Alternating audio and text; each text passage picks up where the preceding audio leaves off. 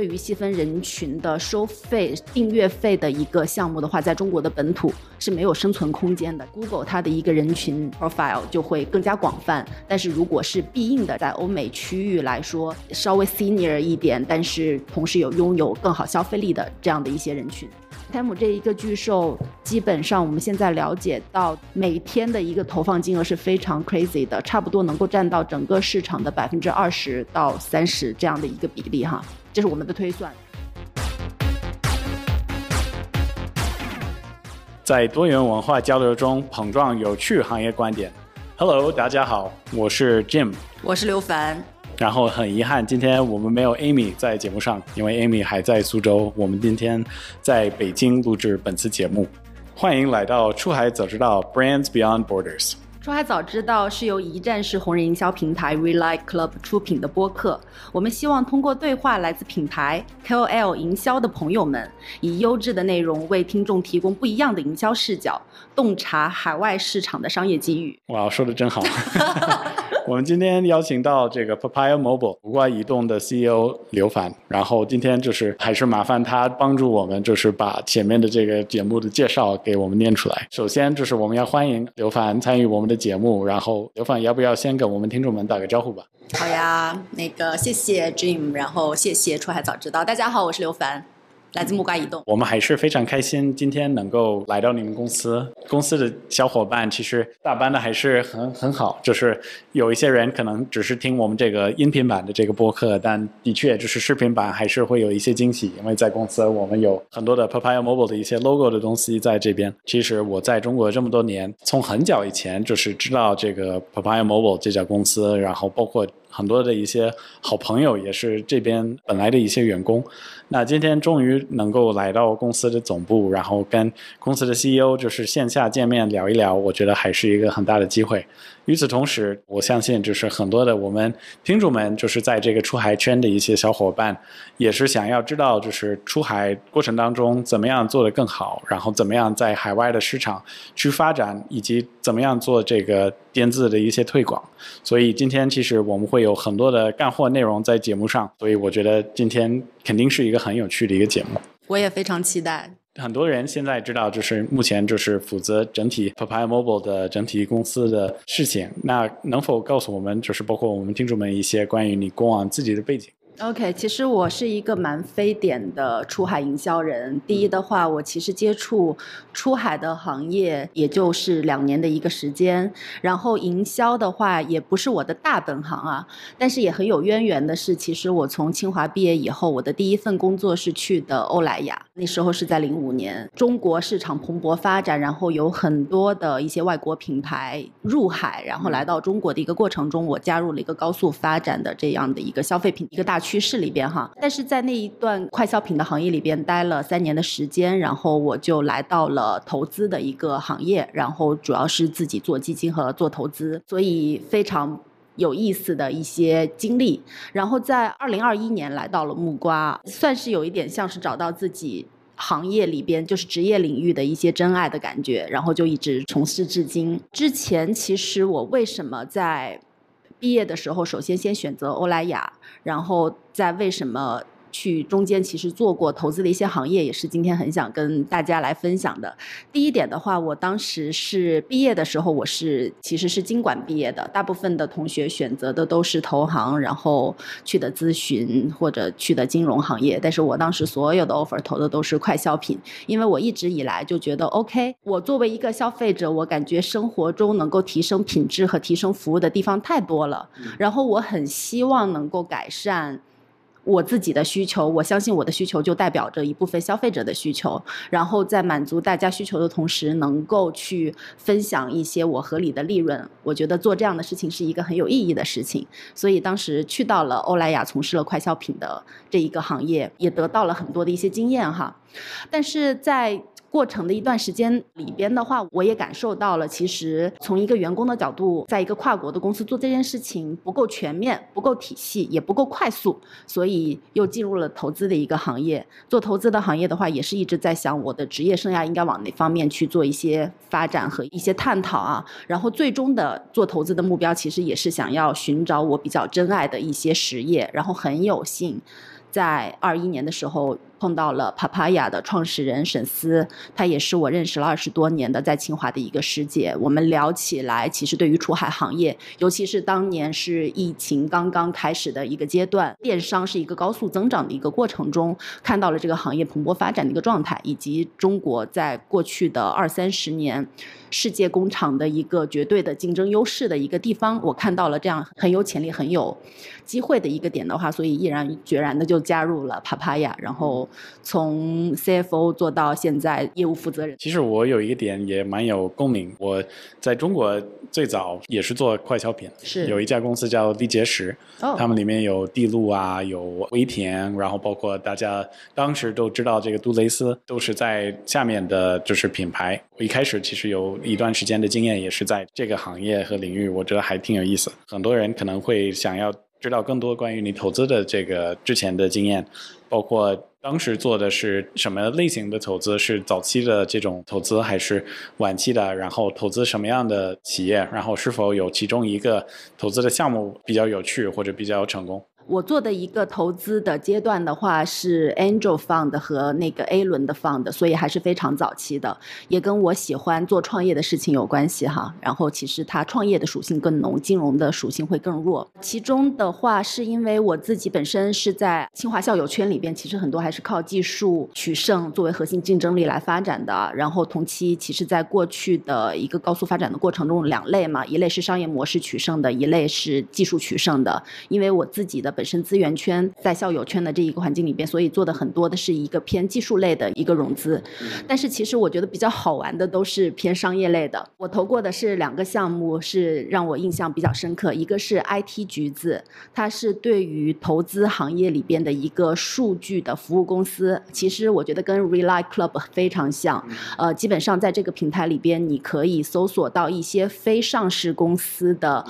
所有信息分成它是在什么行业里边，然后是什么轮次，它的创业者的一个些 background，然后其实都可以来印证很多的一些数据信息。这些数据的话是能够让我们更快的去了解这一个项目发展的情况以及它所处的一个竞争的一个地位。所以其实数据 data。Never lies，所以其实是是很有意思的，而且这个项目因为我进去的非常早，所以我的盈利是非常好的，有将近三位数，有一百倍多的一个盈利。因为当时投资的时候，其实它的估值才一千万人民币，嗯啊、只有两个人的时候，我就投了这个项目。它的一个核心的话，就是它 match 到了整个投资高速。发展的过程中，投资人和投资机构的一个需求，所以正是这一些需求导致它的价值是非常 solid 的，嗯是是非常坚实的，也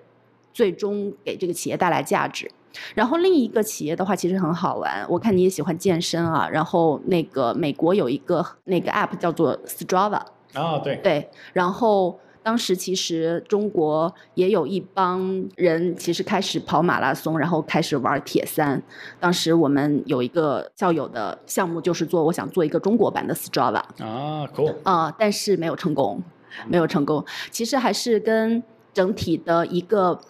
市场本土市场的一些消费习惯是有关系的。所以我们比如说很明显的看到，像海外的这些 to C，我是能够靠 subscribe 收费的，但是在中国这一类的产品基本上是没有办法有生存空间，更多的其实是就是 in app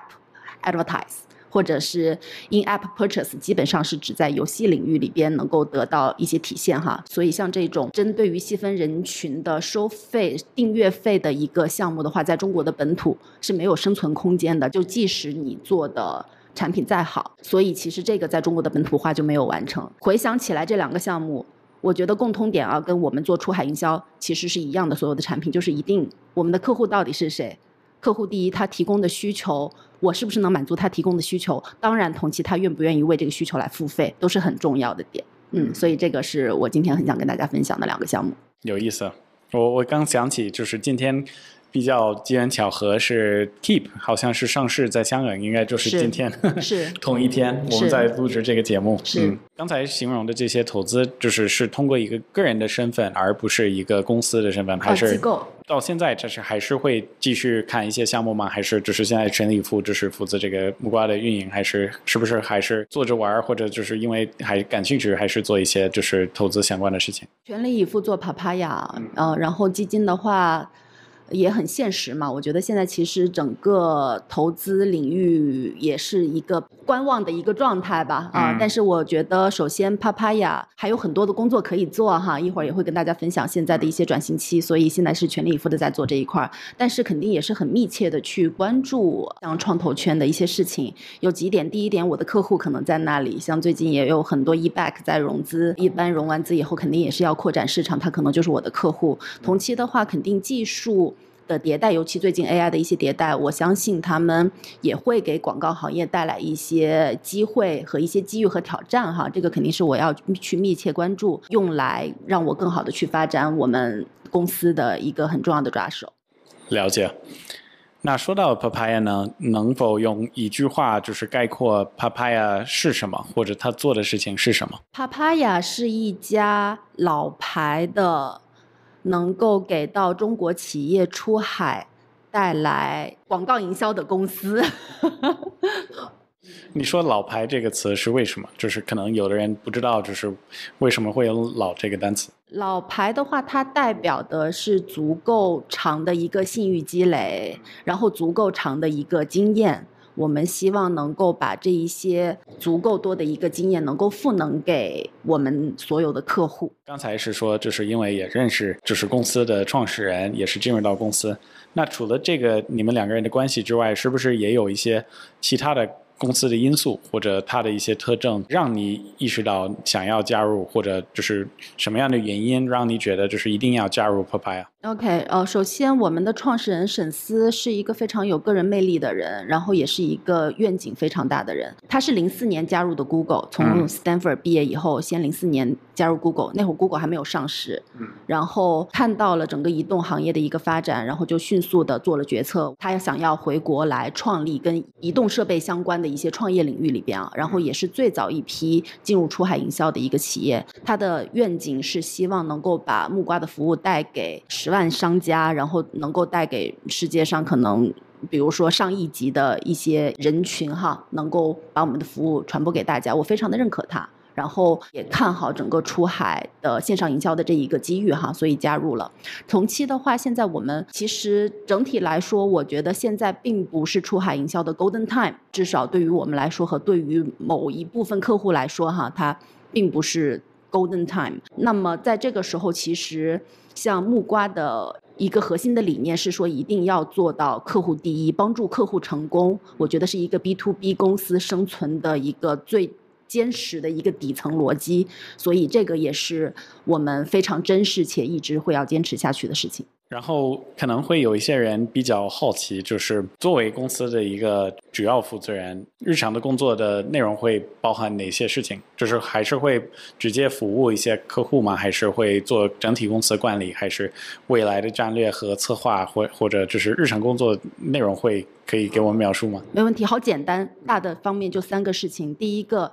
定战略。找到方向，市场很大，客户也很多，我们到底是在哪一些 niche market 有能够把自己的一些服务做好，把这些客户服务好。第二点的话，找到关键的人，并且把关键的人放在关键的位置上。然后第三件事情就是管好钱。那 Papaya Mobile 是不是有其中一个领域，你认为公司还是比较强，还是你们最了解，或者你们最能够体现你们的价值在某一个领域？OK，我们现在其实主要关注两大类哈，一类的话是休闲游戏的一个那个带投放是非常专业的，另一个领域的话其实是跨境电商的一个中腰部的一些企业，也是我们非常关注、希望去服务的客户群。很多的听这个节目的听众们，可能自己也是有自己的出海企业，然后他们想到就是 performance marketing 以及就是营销这一块，可能会有各种各样的一些服务商也存在嘛？那怎么会告诉他们就是 Papaya 怎么会区分的，或者跟那么多的一些包括海外的一些就是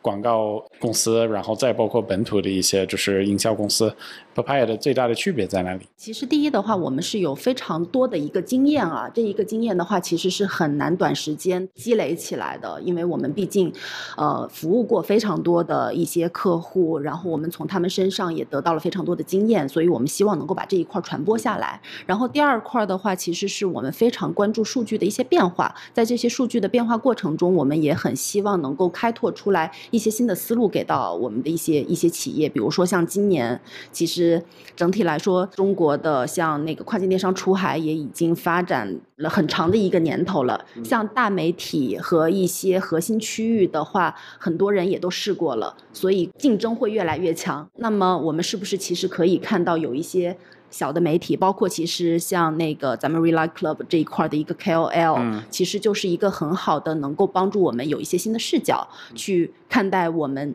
营销的一个策略里边的一个方案哈，解决方案，它可能能够给我带来更好的一些 ROI 和一些价值更大化的一些用户群体啊，比如说复购也能更好的这些群体，我觉得还是很值得大家去关注的，也是我们其实很意愿去尝试的部分。很多的听我们的节目的人，可能会有一些早期的企业家，然后再包括会有一些晚期的比较成熟的公司。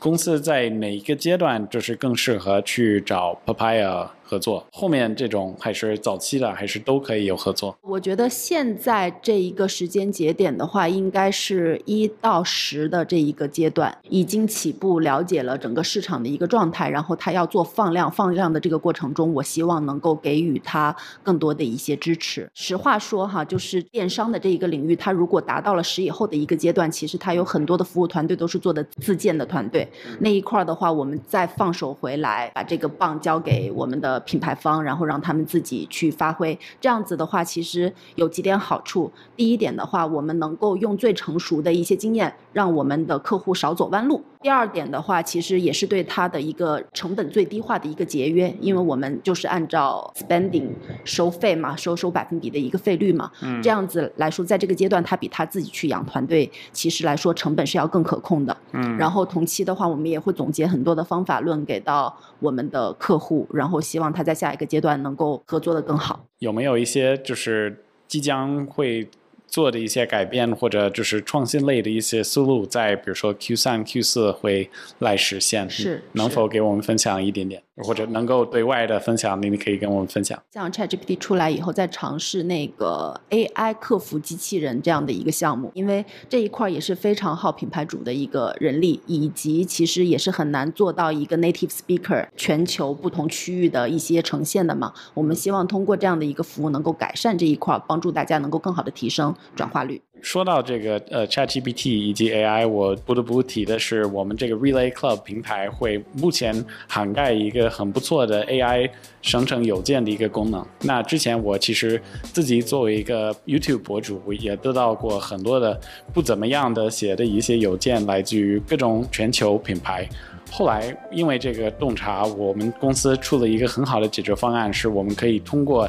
ChatGPT 以及 OpenAI 的技术生成一些看起来像是母语或者当地人写的邮件给到。海外的一些博主，而且这这些邮件的标题和邮件内容都是非常接近这个红人的需求。目前这个解决方案会让很多的客户提升他们整体的邮件的打开率，大概翻了二十倍。所以，如果你对于这个解决方案感兴趣，或者对于整体 Relay Club 的红人营销系统感兴趣的话，也可以添加我们小助手，或者在节目结尾我们也可以介绍一下如何使用 Relay Club。接下来我们会聊一点关于这个整体出海领域的趋势和问题。目前我们理解，就是 Papaya 不仅仅只是 Google、Microsoft、Criteo 的一个官方的一个合作方，除此之外，也会跟 Meta、Amazon 还有一些其他的战略的合作伙伴有大规模的合作。所以有一个问题也想问的是。中国出海企业其实有蛮多的海外的可以选的这些推广的渠道，所以他们应该怎么样在战略和策划层面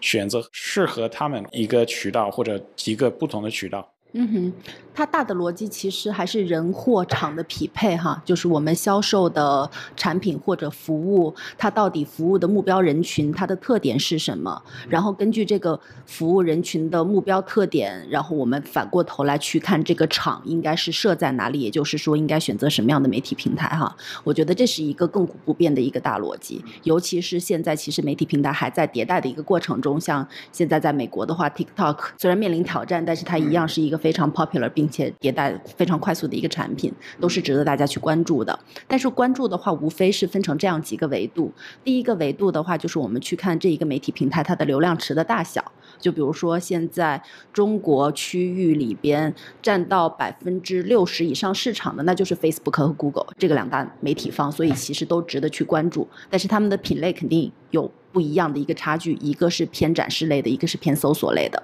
第二类的话，其实是看我们这一些那个媒体它的一些人群的特点是什么样，是更年轻还是可能更资深？就比如说，同样都是搜索的话，Google 它的一个人群 profile 就会会更加广泛。但是如果是必应的这一个人群的话，其实更多的就是在欧美区域来说稍微 senior 一点，但是同时有拥有更好消费力的这样的一些人群。所以如果你是一些偏高客单价的，然后主要投放地是在欧美的话，其实可能必应这个平台就是你值得去关注的一个点。然后还有就是包括 OK 我的这一个流量它所在的一个区域强势区域是哪一些地方？比如说像 Snapchat，那就和 Bing 很类似，它就是在欧美。如果我们要去做东南亚和一些可能南美洲啊，或者是其他的一些区域，可能就不够匹配，所以要匹配区域。然后第四点的话，其实就是这一个平台它的一个算法的一个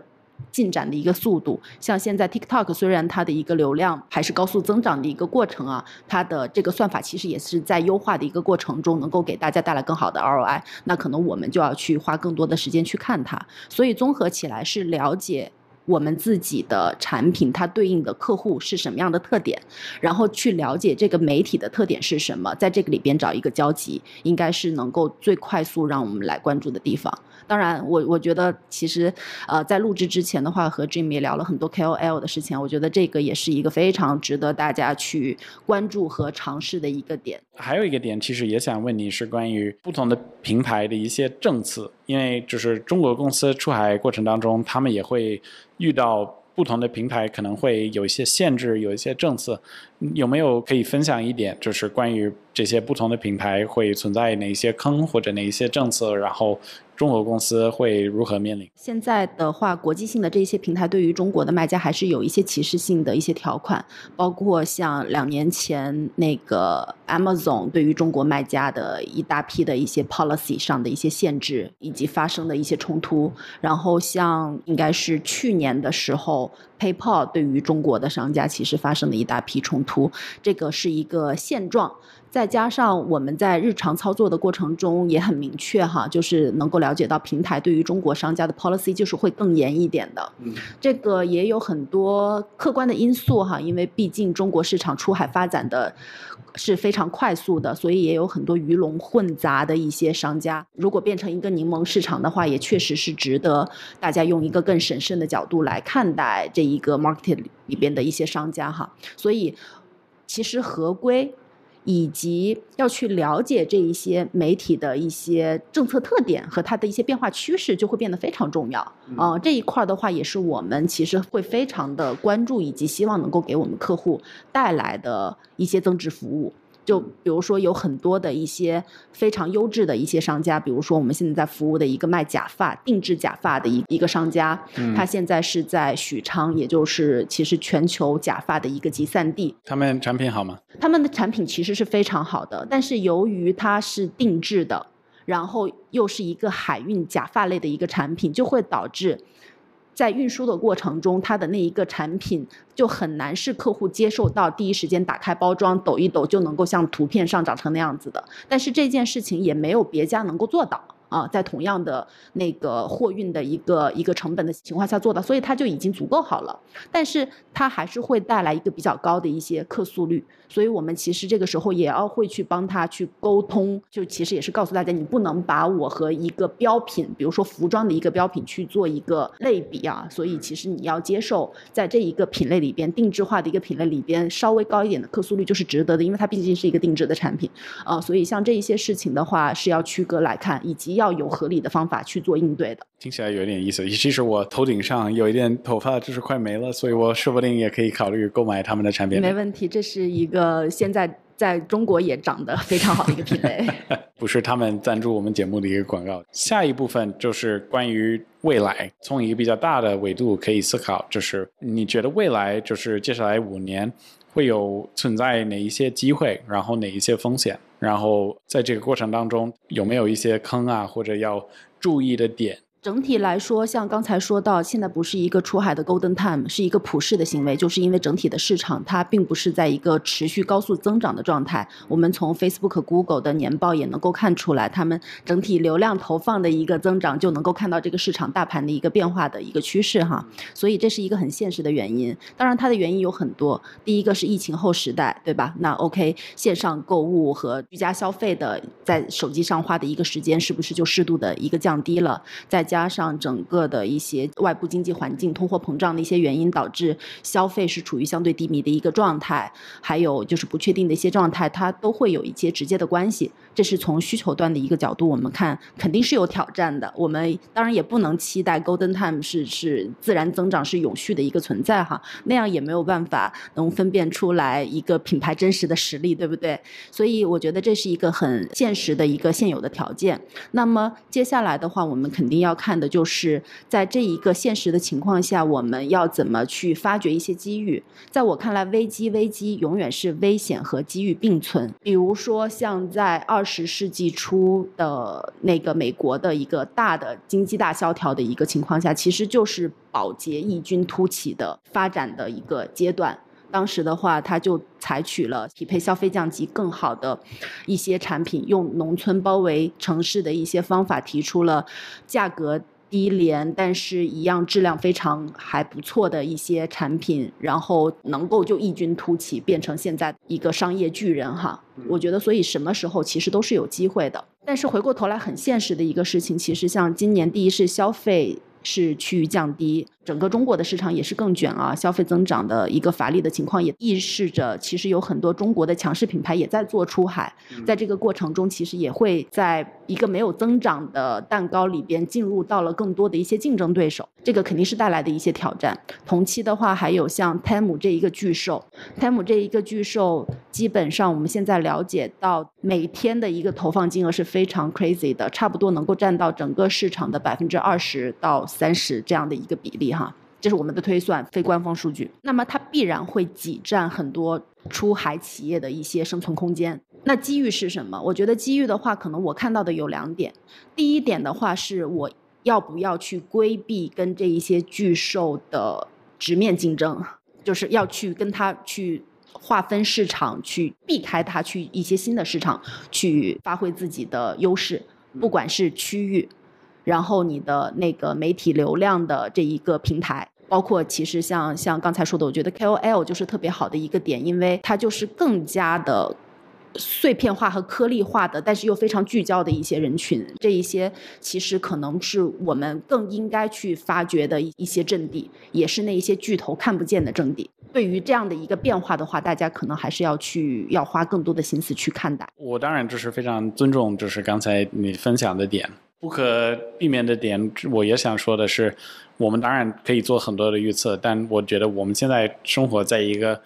做预测很难的一个世界里。就包括过往几年，包括我作为自己也是一个美国人，特朗普被选总统，然后再包括后面什么疫情，很多的，就是本来我们都没办法预估或者预测的事情都发生了。类似的一个话题是 AI。虽然这个 OpenAI 他们在发展一段时间，就是已经有几年，但是很多人就是。今年才意识到，就是有 ChatGPT，然后突然间就是有各种各样类似于的解决方案，像 Midjourney，像各种各样这种 AI 生成式的一些技术。所以其实前面也是说了，你们也就是在这个 AI 领域已经开始做一定的探索，是不是觉得 AI 会针对这个 Papaya 的整体的服务和产品会带来一个很大的一个变革？嗯哼，其实 AI 啊，这个是我觉得是做广告人都要去关注的地方。首先的话，我们应该就是一个 AI 的大客户，因为我们会涉及到相当多的那个文案和素材的制作，其实就是能够用 AI 的方式来解决，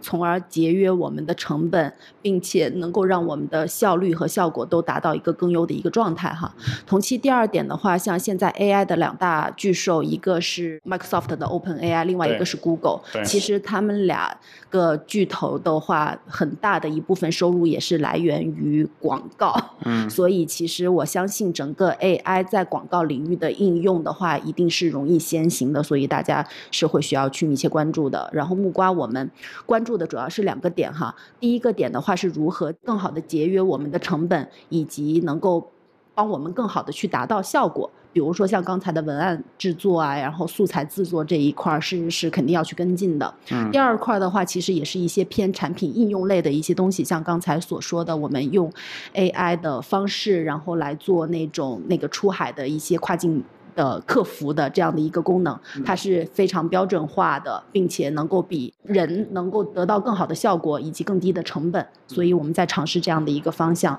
然后第三点的话，其实我还一直觉得，像 AI 走进大家的一个生命中哈，就像 ChatGPT，它是在所有的互联网产品里边最快达到那个一亿月活的一个产品，没有之一。所以其实人在哪儿？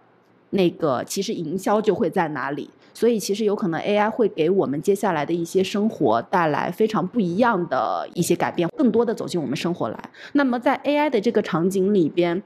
它的广告又会变成一个什么样的呢？我觉得这个也是一个非常有意思的一个话题。然后现在像 ChatGPT，它在布局自己的那个生态哈，所以它现在已经接了有差不多七八十个 plugin 了。其中有一个 plugin 就是我们的客户啊，然后是已经接入到它它的一个呈现形式是什么呢？就是我们在 OpenAI 里边会问很多的问题，比如说他就会说，OK，我现在想要买一个礼物给我的好朋友，然后她是二十四岁，然后女性，她喜欢什么什么，你。能给我推荐一个更好的产品吗？然后，如果这个时候有一个购物网站，就可能能够 plug in 提供数据给 ChatGPT，ChatGPT 会调用它的数据来给出你一些答案。我们可以跳转到这个网页上去实现这样的一个购买啊。这个其实就是我们在平时的搜索里边用的 SEO 的这样的一个环节，在这个人工智能里边叫做 LLM 啊，Large Language Model Optimization 啊，像。一些新的技术，我觉得就是非常值得大家去关注的。如果我们能在这个里边先行一步，其实是很有红利的。所以我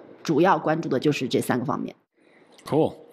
很期待看到你们未来就是会怎么使用这些技术。刚才其实我们形容的一部分关于 AI 的产品方面的迭代，除了这个产品本身或者 AI 本身，有没有一些就是近期或者接下来五年的公司层面要做的事情或者要专注的领域？嗯，我们还是蛮希望真的能够帮助中国的一些中腰部的一些公司放大他们出海，在营销这一块帮他们做坚实的一个合作伙伴，帮助他们在出海的领域里边成功，并且提供的不是一个非常粗浅的流量的一个交付，而更多的其实是一个能完成效果的一个交付。还会有想要去在其他的一些地区。或者国家去发展吗？比如说在美国再成立，或者在不同的一些地区成立新的办公室吗？这一块的话，要看我们的一个业务推进的一个过程吧。我觉得目前短期来说还是没有这样计划的。短期来说，就希望在线上营销的这一个投放领域，真的能够帮助我们的中小企业走得踏实，走得更好。那非常感谢，就是我觉得今天的确是有非常多的干货内容，然后我相信就是很多的听今天的节目的一些听众们也会有非常多的收获。然后跟你告别之前，我们有一个习惯是每一个节目我们会有一个 quiz 环节，然后我们会为每一个嘉宾我们会准备一些。在他的职业的领域或者他的可能会知道的这个知识的领域的一些问题，所以想问一下，就是有没有愿意跟我们玩这个游戏？我们试试。那每一个问题会有三个选项啊，然后你可以从这个三个选择筛选。嗯，大部分的人不会选对这三个，就是如果选对一两个已经是不错的了。谢谢你的预期值。好，第一个问题。有着 Oracle of Omaha 奥马哈先知之称的著名投资人是谁？A. Warren Buffett 还是 B. George Soros 乔治索罗斯？然后第三个是 Carl Cillian。哦，选 C。C 是吗？我不认识，谁是这个？Oracle of Omaha 就是那个 Warren Buffett，就是